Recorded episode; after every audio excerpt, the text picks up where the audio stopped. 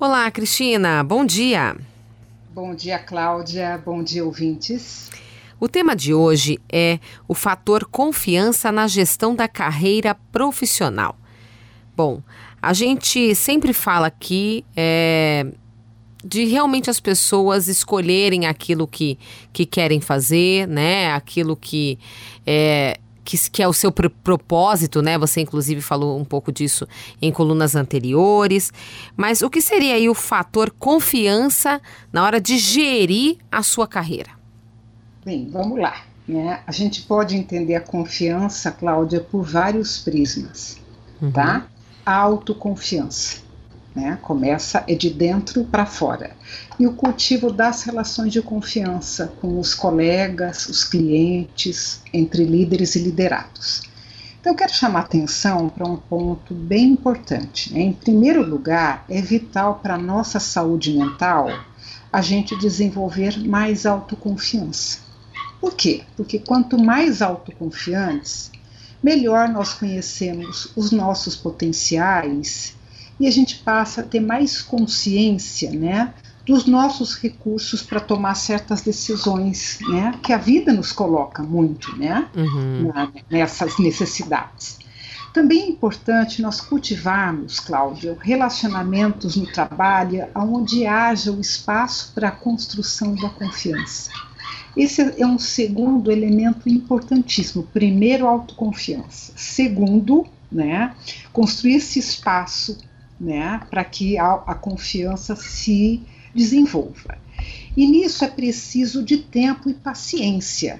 Porque uhum. nenhum relacionamento profissional prospera, e a gente sabe muito bem disso, quando as pessoas olham apenas para a performance. Então, isso é um ponto importante. Olha, eu Sim. penso que tanto a performance quanto os nossos valores pessoais, de honestidade, de ética, né, até mesmo de confiança, e as nossas habilidades revelam a nossa capacidade de entrega. E tudo isso, Cláudia, serve como critérios para nos ajudar a perceber né, quando a gente demonstra e o quanto nós demonstramos credibilidade e o quanto nós podemos confiar nos outros. Uhum. Dá um exemplo disso? Vamos lá, vamos lá.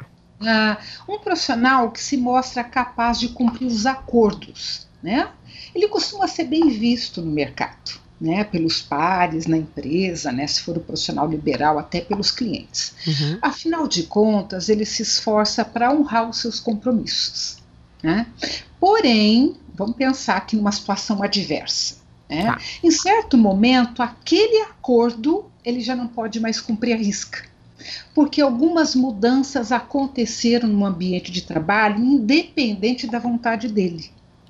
E o que, que acontece? Ele vai precisar contar com outros recursos emocionais, né? Eu quero dizer com isso a flexibilidade e, Cláudia, um estilo de comunicação que não coloque em risco a sua reputação. Então, o que, que eu uhum. entendo? Que o diálogo é a melhor ferramenta ou seja, a melhor alternativa para esse profissional manter esta relação de confiança. Certo. Né? A gente percebe muito isso mesmo, né? Que a gente consegue validar, às vezes, um profissional, uma empresa, quando acontece um problema e a forma como eles vão nos atender, né? Vão uhum. solucionar esse problema. Então, eu entendo, assim, como mentora, que nós podemos construir uma carreira mais sólida e mais respeitável quando a gente passa a observar os nossos comportamentos, ou seja, o modo como a gente age e reage aos eventos do dia a dia. E aí tem uma questão muito importante para a autoconfiança: não é só a gente observar-se, é aprender com o que nós observamos sobre os nossos comportamentos.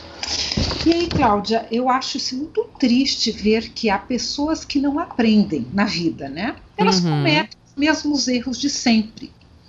Por quê? Porque simplesmente elas não têm o hábito de parar e refletir sobre suas atitudes e como suas atitudes impactam nos outros.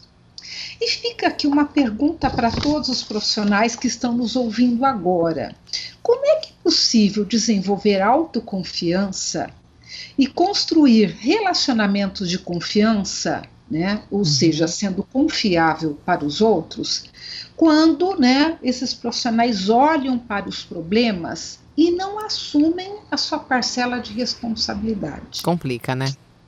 Complica. Então, confiança combina com ética, né, com esses valores que eu citei agora há pouco, respeito, responsabilidade, parceria.